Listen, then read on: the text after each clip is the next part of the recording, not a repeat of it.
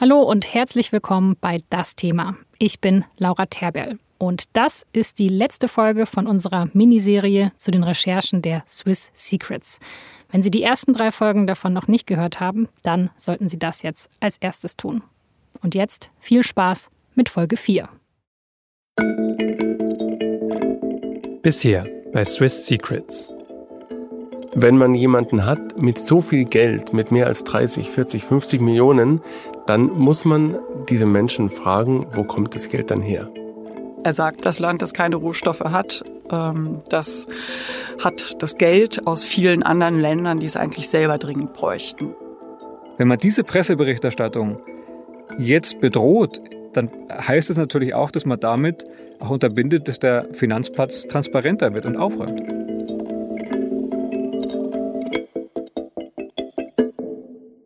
Hi, I'm Benedict from NDR in Germany. Glad to be here. Thanks. I'm Elena, also from NDR, and um, yeah, really happy to be part of this project. Das ist eine Aufnahme aus Barcelona im Oktober 2021. Eine Vorstellungsrunde. Und die dauert jetzt auch erstmal eine Weile. Um die 40 Journalistinnen und Journalisten sind mit dabei. Aus Deutschland die SZ, NDR und WDR. Die anderen kommen aus Italien, Mazedonien, England, Frankreich und, und, und. Kalina from The Guardian. Draußen ist es warm, manchmal regnet es. Drinnen bekommt man davon nichts mit, weil die Runde in so einem 0815-Konferenzraum zusammensitzt. Die Wände sind hell, die Tische weiß, es gibt die Sorte Neonlicht, die Augenringe besonders tief aussehen lässt. Die Stimmung ist trotzdem erstaunlich gut. Denn heute ist der Tag, an dem die Swiss Secrets Recherche nochmal deutlich größer wird. So, what do we have? Um, Süddeutsche Zeitung um, received a leak, a leak of it's basically tables of accounts at the Swiss bank Credit Suisse. Mein Kollege Frederik Obermeier gibt den Kolleginnen und Kollegen all dieser internationalen Medien einen Überblick über das Leak. Er umreißt das Problem mit Artikel 47 im Schweizer Bankengesetz, warum deswegen keine Schweizer Medien mit dabei sind und wie vorsichtig alle deswegen sein müssen. What we've also seen in, in Switzerland that whistleblowers are regularly persecuted, and that's also why we are very um, cautious when it comes to. Wir müssen also auch sehr vorsichtig sein, um die Quelle zu schützen.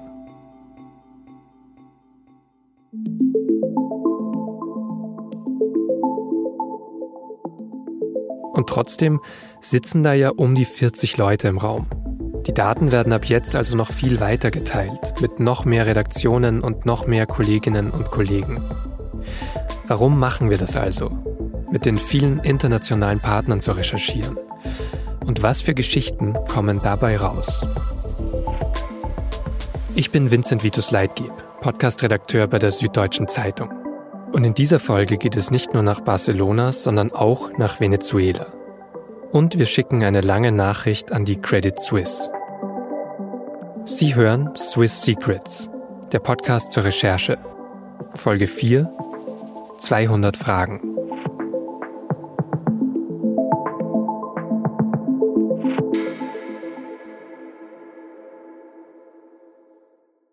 Warum hat die SZ also so viele Journalistinnen und Journalisten mit ins Boot geholt? Dafür lohnt es sich als erstes in einen anderen Raum zu schauen. Von dem gibt es ein Video und man sieht gar nicht so viel. Aber da ist ein blauer Hintergrund, der auch eher steril und ungemütlich wirkt. Und davor sprechen innerhalb von eineinhalb Stunden ein paar Männer direkt in die Kamera. Sehr geehrte Aktionärinnen und Aktionäre, im Namen des Verwaltungsrats und der Geschäftsleitung der Credit Suisse Group begrüße ich Sie herzlich zur heutigen ordentlichen Generalversammlung. Wir sind hier am 30. April 2021. Und wer die Aktionäre da so herzlich begrüßt, das ist Urs Rohner. Der war damals Präsident des Verwaltungsrats der Credit Suisse. Und per Jahresende verwalteten wir Vermögen von über 1,5 Billionen Schweizer Franken. Weil das ja keine Zahl ist, die im Alltag vorkommt, nochmal, die Credit Suisse verwaltet Vermögen von mehr als 1,5 Billionen Schweizer Franken. Was außerdem noch dazu kommt, dieses Vermögen schwirrt um die ganze Welt. Also wirklich um die ganze Welt. Kurz zu den Ergebnissen unserer vier Divisionen. Die Division Swiss Universal Bank, die SUB, erzielte 2020 bei einem um 5% gesunkenen Nettoertrag ein Ergebnis vor Steuern von 2,1 Milliarden Schweizer Franken. Laut eigenen Angaben hat die Credit Suisse Standorte in 50 Ländern. Und die betreuen dann wiederum Kundinnen und Kunden in anderen Ländern mit. Und wir, die SZ alleine, sind dagegen schon recht klein. Also klar, die SZ hat auch ein großes Korrespondentennetz in der Welt. Aber die Daten der Swiss Secrets führen dann eben doch in mehr als 120 Länder. Es sind tausende Namen. Und unsere SZ-Kolleginnen und Kollegen im Ausland müssen ja auch über tagesaktuelle Ereignisse berichten. Die können sich dann nicht einfach mal länger rausziehen und nur so Daten prüfen. Also zurück nach Barcelona. Wo bei der Vorstellungsrunde auch ein SZ-Kollege an der Reihe ist, der am besten erklären kann, wie die internationale Kooperation begonnen hat und wie sie dann bei konkreten Geschichten geholfen hat. Hi, I'm Hannes from Süddeutsche Zeitung. Das ist Hannes Munzinger, der Kollege, von dem wir in Folge 2 schon kurz erzählt haben, weil er die Telefonnummer von Eduard Seidel herausgefunden hat. Und auch sonst war er bei der Recherche zu den Swiss Secrets von Anfang an sehr eng dabei. Er hat mir erzählt, wen die SZ dann sehr früh ins Boot geholt hat, nämlich das Organized Crime and Corruption Reporting Project, kurz OCCRP weil die haben einfach Programmierer, die haben Datenspezialisten, die haben Systeme, die sie ganz schnell ähm, für viele Journalisten öffnen können ähm, und haben uns dann einfach direkt zum Beispiel eine Suchmaschine zur Verfügung gestellt, in der die Daten ähm, geordnet äh, vorhanden waren.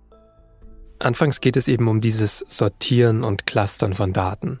Das hatten wir in Folge 1 schon ganz kurz, weil das OCCRP weltweit ein sehr großes Netzwerk hat. Dann hat sich sehr schnell gezeigt, dass es sich lohnt, mit den Leuten vor Ort zu kooperieren, weil die natürlich auch ihre äh, lokalen Politiker oder auch Menschen, die in irgendwelchen Skandalen aufgetaucht sind, äh, viel eher kennen als wir.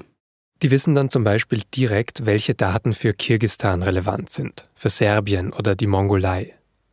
In einem verschlüsselten Chat tauchen ab da jeden Tag neue Namen auf, die von hohem öffentlichen Interesse sind. Und was noch auffällt, es gibt Länder, die da öfter auftauchen als andere. Pakistan zum Beispiel, einige afrikanische Staaten. Und mehr als 7000 Kundinnen und Kunden in den Swiss Secrets kommen alleine aus einem Land in Südamerika. Aus dem erreichen uns seit Jahren vor allem negative Schlagzeilen. Venezuela erhöht Benzinpreise um das 60-fache. Venezuela führt größere Geldscheine ein. Wirtschaftskrise. In Venezuela verhungern die Tiere im Zoo. Staatskrise in Venezuela. Venezuela droht der Kollaps. Das waren alles SZ-Überschriften und alles aus einem Jahr, 2016. Inzwischen ist es etwas besser, aber in den Jahren zum Beispiel um 2016 war es so, dass äh, man sich von einem normalen Lohn eigentlich nicht mehr das Nötigste zum, zum Leben kaufen konnte, keine Lebensmittel. Es gab auch kaum mehr Waren, Medikamente, Sanitärartikel, ähm, war alles nicht mehr verfügbar. 2016 haben drei von vier Menschen in Venezuela Körpergewicht verloren. Im Schnitt acht Kilo. So haben das Wissenschaftler ausgerechnet. Da ging es wirklich ums Überleben, sagt Hannes. Wir haben mit einem Kollegen dort vor Ort gesprochen, der erzählt hat von seinem Bruder, der eine Blinddarmoperation brauchte und uns dann beschrieben hat, ähm, dass er erstmal überhaupt kein Krankenhaus finden konnte, weil die öffentlichen ja in, in völligem Chaos äh, sich befanden, weil man Geld mitbringen musste, um behandelt zu werden, das zu diesem Zeitpunkt keiner mehr hatte in Venezuela oder kaum jemand mehr hatte. Und selbst wenn, es war nicht mehr sehr viel wert. Die Inflation in Venezuela ist damals unglaublich hoch. 2016 liegt sie bei 800 Prozent. Zwei Jahre später klettert sie dann auf bis zu 130.000 Prozent im Jahr. Bei uns würde das heißen, wenn man jetzt gerade 1000 Euro auf dem Konto hat, dann ist das in genau einem Jahr nur noch 77 Cent wert. Er hat dann berichtet, dass sie letztendlich doch einen Platz in einem Krankenhaus gefunden haben, aber äh, mit der Bedingung, dass sie selbst Medikamente mitbringen. Also das zeigt einfach, ähm, dort herrscht totales Chaos, ähm, nicht nur politisch, sondern eben auch in der Versorgung. ähm, wirtschaftlich und die Menschen leiden darunter. Und zugleich wurde eben bekannt, dass wahnsinnige Summen Geld aus diesem Land rausgeflossen sind und unter anderem im internationalen Finanzsystem gelandet sind. Und genau das ist in dem Fall besonders dramatisch. Venezuela ist eigentlich nämlich ein sehr reiches Land. Es hat die größten Erdölreserven der Welt, fast 20 mal so viele wie Katar. Und trotzdem verbinden wir Katar mit Luxushochhäusern und überteuerten Sportevents und Venezuela mit dem Gegenteil. Da versuchen wir natürlich dann den Beweis zu führen, dass genau dieses Geld, was den Leuten vor Ort fehlt, auf Schweizer Banken gelandet ist. Natürlich wird dabei nicht alles Geld, das aus Venezuela rausfließt, genau dort landen, aber womöglich eben doch recht große Summen. Wie gesagt, in den Swiss Secrets sind tausende Kundinnen und Kunden aus Venezuela angeführt. Und die Kolleginnen und Kollegen, die teilweise aus Venezuela stammen und jetzt im Exil für das OCCRP recherchieren, haben dann auch sehr schnell eine ganze Reihe von kriminellen Figuren einfach identifizieren können. Also Leute, die zum Beispiel im Zusammenhang mit Geldwäsche stehen. Leute, die mit Währungsspekulationen zu tun haben oder mit Veruntreuung von Staatsgeldern. Und das klingt für die Recherche jetzt erstmal vielversprechend, aber bedeutet auch erstmal nur, diese Namen müssen jetzt überprüft werden. Die möglichen Geschichten dahinter müssen recherchiert werden. Dann schalte ich das Ding mal ein, oder? Genau, wenn du einmal kurz drückst, dann leuchtet es durchgängig. Ja, das sieht gut aus. Mhm. Alles klar. Eine Woche später. Ich telefoniere diesmal mit Hannes, der im Homeoffice arbeitet. Und diesmal können wir das alles schon konkreter machen. Der Kern ihrer Recherche, sagt Hannes, führt ins Jahr 1999, als Venezuela sozialistisch wird. Ja, als Hugo Chavez an die Macht kam, hat er oder hat seine Regierung ähm, eine Vielzahl von Unternehmen verstaatlicht. Deswegen gibt es eine starke Verzahnung zwischen Unternehmertum und, und Politik. Und das war auch immer wieder eben der Nährboden für Korruption. Besonders spannend war für Hannes und die Kolleginnen und Kollegen deswegen die staatliche venezolanische Ölgesellschaft. Die heißt PDVSA. Das steht für Petroleos de Venezuela. Und wir haben nun eine Vielzahl von Personen in diesem Leak gefunden, die irgendwas mit PDVSA zu tun hatten. Einerseits zum Beispiel einen ehemaligen Vize-Energieminister, ähm, der sozusagen auf staatlicher Seite mit diesem Unternehmen zu tun hatte und Insider-Informationen hatte. Und auf der anderen Seite Unternehmer, die Sta äh, Aufträge von PDVSA bekommen wollten. Dieser Vizeminister hat dabei zwischenzeitlich offenbar über 9 Millionen Schweizer Franken auf einem Credit Suisse Konto. Nur das politische Amt alleine und ein Konto in der Schweiz sind dabei auch noch nichts, worüber wir berichten würden. Das Rechercheteam findet dann als nächstes aber diesen Namen des Vizeministers in einem Justizverfahren in den USA. Dort schauen sich die Behörden 2015 nämlich die PDVSA genauer an. Und die Staatsanwälte stellen in ihrer Anklage fest, dass äh, dieser Vizeminister eben ähm, die anderen genannten Personen mit Informationen versorgt hat und dafür Schmiergeld bekommen hat.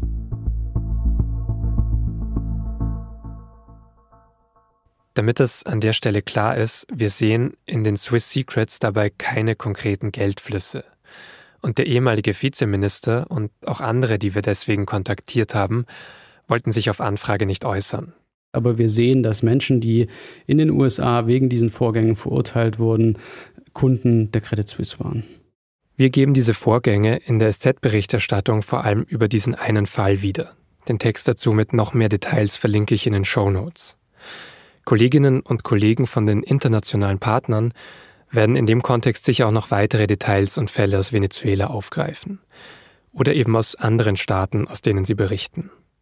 Und gerade ähm, in afrikanischen Staaten ist das Problem natürlich virulent, dass Eliten Geld außer Landes schaffen und die Kollegen schauen sich da auch viele hunderte Einzelfälle an, die wir so gar nicht abbilden können in einem deutschen Medium. Für uns alle ist dabei als nächstes aber ein weiterer Schritt wichtig. Die Quelle der Swiss Secrets hat uns in ihrer ersten Nachricht ja genau solche Fälle beschrieben, dass unter dem Schweizer Bankgeheimnis dringend benötigtes Steuergeld aus Entwicklungsländern abfließt. Was hätte da also die Bank, die Credit Suisse, machen müssen? wenn Menschen aus einem Land mit viel Korruption hohe Summen auf ihre Konten legen. Müsste sie da nicht eigentlich hellhörig werden? Wir können dabei jedenfalls nicht sehen, ob bestimmte Kundinnen und Kunden von der Credit Suisse abgelehnt wurden. Vielleicht hat sie ja an einigen Stellen sehr gut hingeschaut. Was wir sehen können im Gegensatz dazu ist, ob ein Konto zum Beispiel noch existiert, nachdem jemand schon verurteilt wurde. Und auch das ist der Fall. Das kann auch immer noch sein, dass das Konto behalten werden muss, weil es zum Beispiel eingefroren wurde auf Antrag einer Staatsanwaltschaft. Das sind genau die Fragen, die die Bank beantworten muss. Auch die Schweizer Bankenaufsicht hat solche Fragen übrigens schon mal an die Credit Suisse gestellt. 2015 explizit zu venezolanischen Kundinnen und Kunden und im Kontext von PDVSA. Und die Bankenaufsicht ist zu einem sehr harten Urteil gekommen. Nämlich, dass es systematische Mängel bei der Credit Suisse gab, Geldwäsche zu unterbinden, dass die Bank eben nicht in der Lage war zu erkennen, dass Geldwäsche möglicherweise stattfindet. Die Credit Suisse sagt auch auf unsere Anfrage nicht viel dazu. Sie beruft sich allgemein auf ihre Vertraulichkeits- und Sorgfaltspflicht. Sie toleriere oder unterstütze Steuerhinterziehung, Geldwäsche und andere illegale Handlungen nicht. Es sei nur ein kleiner Teil der überprüften Konten noch aktiv. Wir können zu Behauptungen bezüglich Einzelpersonen, ob Kunden oder nicht, keine Stellung nehmen. Eine detaillierte öffentliche Widerlegung der Anschuldigungen ist daher nicht möglich. Wir können aber bestätigen, dass wir sie angemessen erfasst und, wenn nötig, überprüft haben. Generell halte die Bank bei der Ausübung ihrer Geschäftstätigkeit die geltenden globalen und lokalen Gesetze und Bestimmungen ein. Sie habe umfassend in den Bereich Compliance und zur Bekämpfung von Finanzkriminalität investiert. So, what do we have? What we do have in the league is basically not all accounts Credit Suisse has, uh, has had at a certain point in time. Und damit zurück nach Barcelona, zu dem Treffen von Journalistinnen und Journalisten. Dort wurden für genau solche Recherchen wie die in Venezuela wichtige Grundlagen gelegt. Some of you have already visited the place. Hannes traveled to Zurich recently as well. Only, uh so persönliche Recherchetreffen sind einfach wichtig, um gegenseitiges Vertrauen zu entwickeln. Also wir müssen ja wirklich mit, mit sehr äh, geheimer Information aufeinander zugehen können und uns vertrauen können. Und das ist immer gut, wenn man sich einmal getroffen hat. Und natürlich ist es auch wichtig, dass man sich mal abends zusammensetzt und ähm, sich austauscht. So, the bank, that's Credit Suisse. It's a very old bank that was uh, formerly called uh, Schweizerische Kreditanstalt. It's one of the uh, biggest banks Ja, wir haben natürlich einen äh, grundsätzlichen Überblick gegeben, weil wir das Material am längsten kannten, weil wir als erstes damit recherchieren konnten, was äh, einerseits drin ist, in welcher Form es uns vorliegt, äh, wie wir es bisher bearbeitet haben, was aus unserer Sicht notwendig ist, wie wir voranschreiten wollen, wie ein Zeitplan aussehen kann, also lauter organisatorische Dinge auch. Da geht es dann um das Veröffentlichungsdatum, die Uhrzeit und so weiter. Ich fand vor allem aber ein Detail ganz lustig, als ich die Aufnahmen gehört habe. Den Namen für das Projekt Swiss Secrets suchen sie über eine bewährte Technik aus Kindergärten aus. Also Fußstampfen und Trampeln, wenn man einen Titelvorschlag gut findet.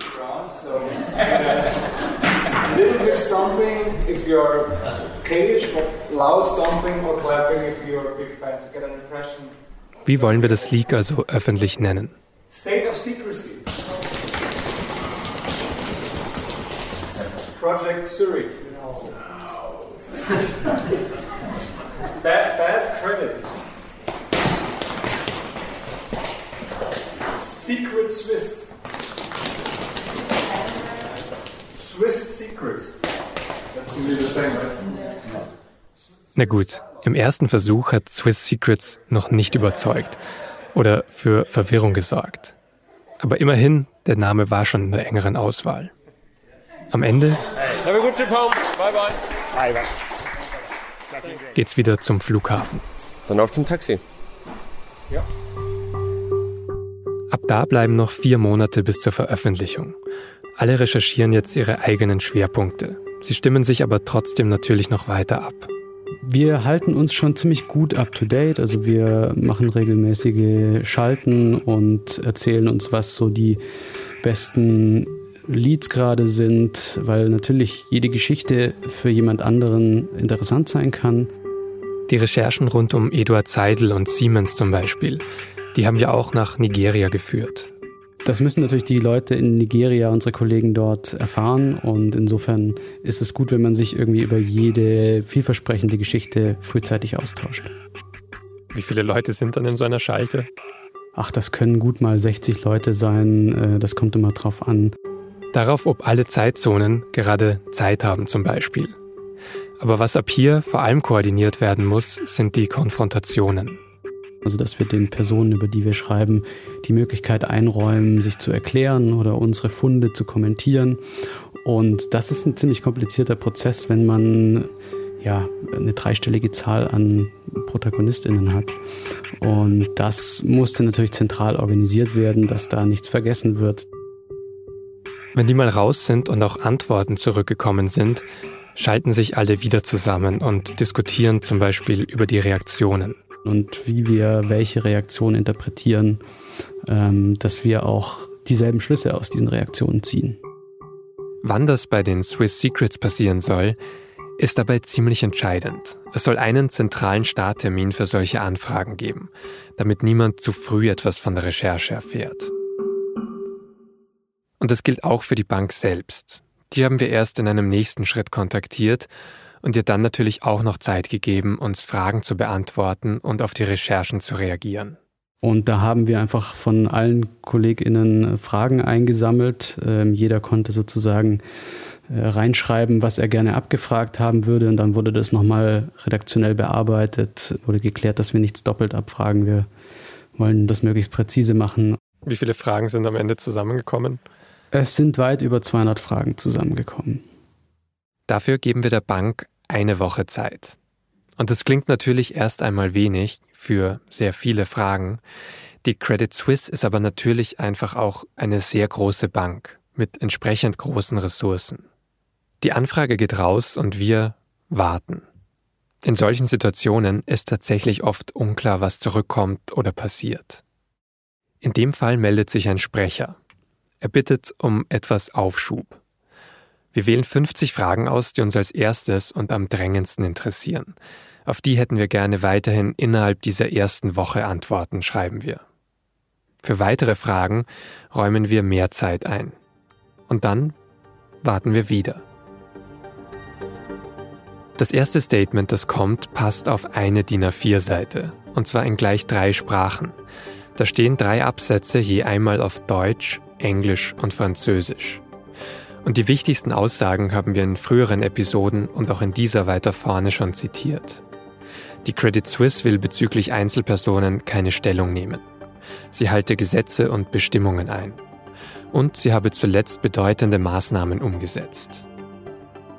In dem Absatz, den wir bisher noch nicht zitiert haben, steht noch etwas anderes. Die Bank vermutet hinter den Swiss Secrets Recherchen eine konzertierte Aktion mit der Absicht, Zitat, den Schweizer Finanzplatz, der sich seit der globalen Finanzkrise grundlegend gewandelt hat, in Verruf zu bringen. Zitat Ende. Nach ein paar Tagen kommt dann noch ein zweites Schreiben. Die von der SZ vorgebrachten Ereignisse seien größtenteils historisch, heißt es da, und können nicht mit der aktuellen Betriebsführung in Verbindung gebracht werden. Auch das haben wir schon zitiert. Und die ausführliche Antwort können Sie bei Interesse online auf unserer Homepage nachlesen. Für uns war das jedenfalls im Prinzip der auch vorerst letzte Schritt in dieser Recherche. Wir haben die Antwort der Credit Suisse abgewartet, in Texte gebaut und dann die Veröffentlichung vorbereitet.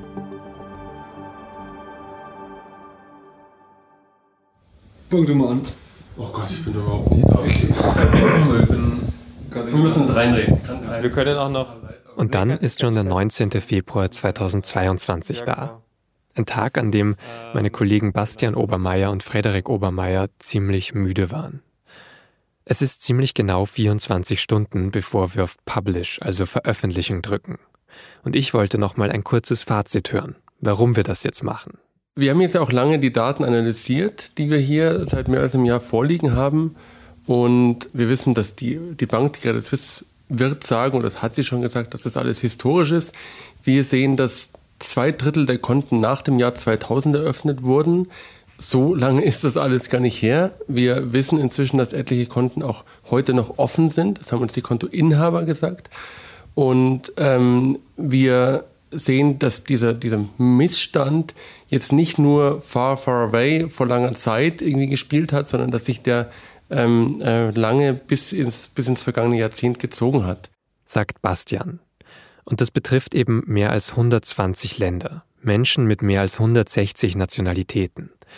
Und natürlich, das muss ich ja auch nochmal dazu sagen, nicht jede Person aus dem League hat sich auch automatisch strafbar gemacht oder gegen geltende Gesetze verstoßen, nur weil sie ein Konto bei der Credit Suisse hat oder hatte. Aber in etlichen Fällen könnte es eben so gewesen sein. Also wir, wir sehen natürlich sehr, sehr viele interessante Konten, weil wir auch Konten sehen von äh, ähm, Sportstars, von Prominenten, von, von reichen Menschen.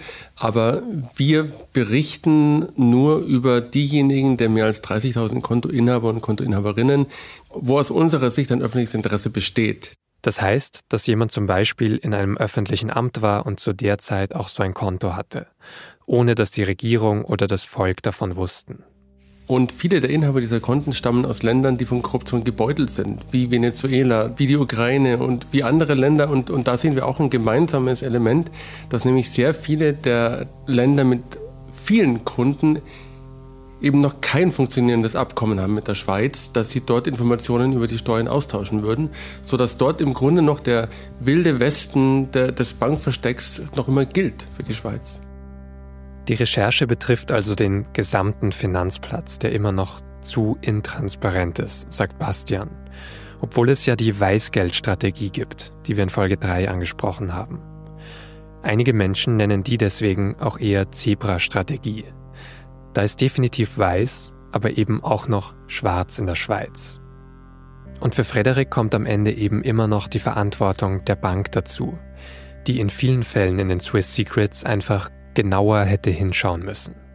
Wenn wir schauen, dass sie verurteilte Straftäter unter ihren Bankkunden hatte, ähm, Diktatoren, Autokraten, Foltergeneräle, das sind alles Bankkunden, wo wir auch nach Gesprächen mit vielen Experten gehört haben, die sollte man auf gar keinen Fall ähm, annehmen. Und trotzdem sehen wir, dass die Credit Suisse sie über viele Jahre hinweg äh, als Kunden behalten hat.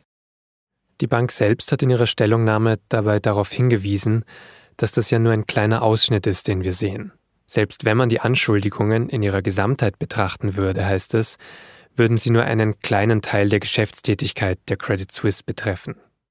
Und in der Tat, die Bank hat ähm, mehr als 1,5 Millionen ähm, Privatkunden. Was wir hier sehen, sind ungefähr also ein bisschen mehr als 30.000 ähm, Kontoinhaber. Aber wenn wir in diesem kleinen Ausschnitt so viele Kunden schon sehen, wo man, wo uns Experten sagen, die sollte man auf gar keinen Fall in seiner Kundendatei haben, dann ist natürlich auch die große Frage, wie schaut es in dem anderen, im Rest der Kundendatei aus? Und ich glaube schon, dass dann auf die Credit Suisse eine ganz schön eine Diskussion zukommt, wo sie sich sicherlich erklären muss, wie sie denn vorgegangen ist in der Vergangenheit und was sie denn bis heute schon alles getan hat, um sowas zu vermeiden.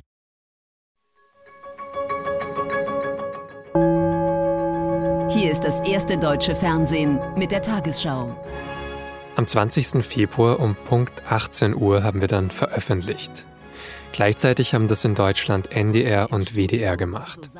Um 20 Uhr hat es dann noch eine Meldung in der Tagesschau gegeben. Die zweitgrößte Schweizer Bank Credit Suisse hat es offenbar über Jahre hinweg versäumt, zahlreiche ihrer Kunden gründlich zu überprüfen. Unsere mehr als 40 Partnermedien auf der ganzen Welt haben natürlich auch berichtet. The bank Credit Suisse in the Swiss city of Zurich holds billions of dollars. Billions of secrets. Und viele andere haben die Recherche aufgegriffen. WikiLeaks, Panama Leaks, Pandora Papers के बाद Swiss Secrets आ गए. Swiss Secret ou Secret Suisse. Swiss Secrets, effectivement, à l'origine, ce sont les informations dans l'ensemble. la legge punendo fino a tre anni di carcere chi viola il segreto bancario, norma che si applica anche a terzi che diffondano nomi di clienti bancari. Das waren Beiträge aus Pakistan, Frankreich, also France 24 und natürlich der Schweiz, RSI News auf Italienisch. Oder hier aus der Schweiz auf Deutsch beim SRF. Die Swiss Secrets genannte Recherche von der Süddeutschen Zeitung, der ARD, dem britischen Guardian, Le Monde und anderen publiziert, hält fest, dass noch bis in die Nullerjahre bei der CS. Die Recherchen haben in jedem Fall einiges ausgelöst. Und während wir hier aufzeichnen, passiert noch ziemlich viel nebeneinander. Für die Credit Suisse könnte es zum Beispiel aufsichtsrechtliche Folgen geben.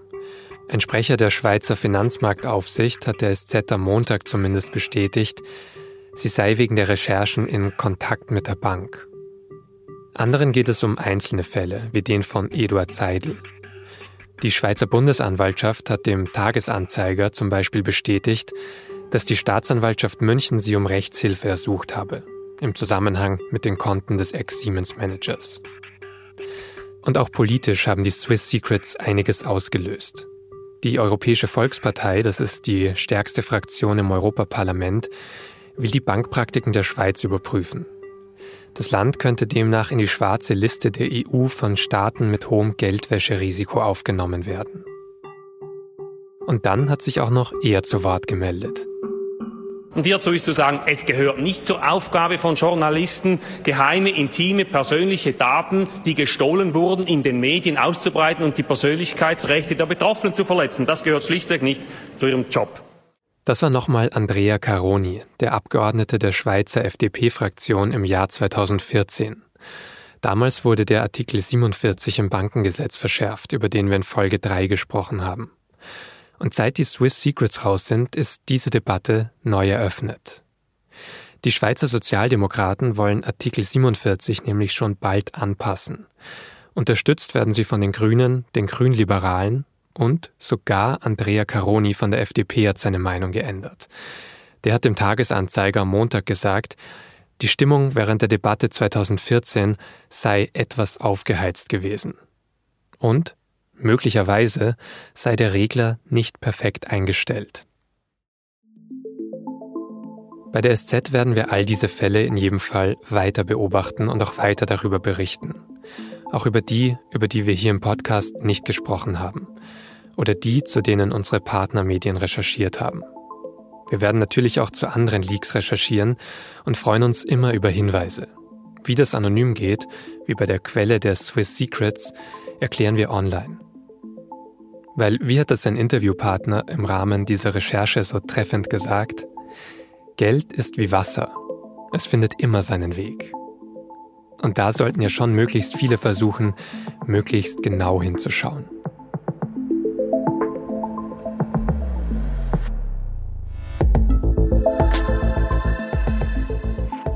Das war die letzte Folge von Swiss Secrets, einem Podcast der Süddeutschen Zeitung. Falls Sie alle Recherchen nochmal in Ruhe nachlesen wollen, dann können Sie das am besten unter dem folgenden Link machen. sz.de-swiss secrets. Für die meisten Inhalte brauchen Sie ein Digital-Abo der SZ. Damit unterstützen Sie nicht nur diese, sondern alle Recherchen und Projekte unserer Zeitung.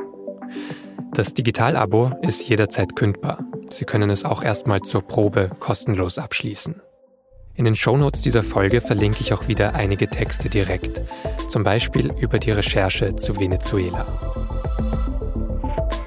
Diesen Podcast haben Johannes Korsche, Caroline Lenk und ich, Vincent Vitus Leitge, produziert. Danke für Unterstützung an Tami Holderried, Laura Terberl, Carlo Sarski und natürlich alle Kolleginnen und Kollegen aus dem SZ-Rechercheteam. Wenn Ihnen der Podcast gefallen hat, freuen wir uns natürlich, wenn Sie ihn weiterempfehlen oder auch wenn Sie in unsere anderen SZ-Formate reinhören unter sz.de-podcast. Und zum Schluss natürlich noch einmal vielen Dank Ihnen fürs Zuhören.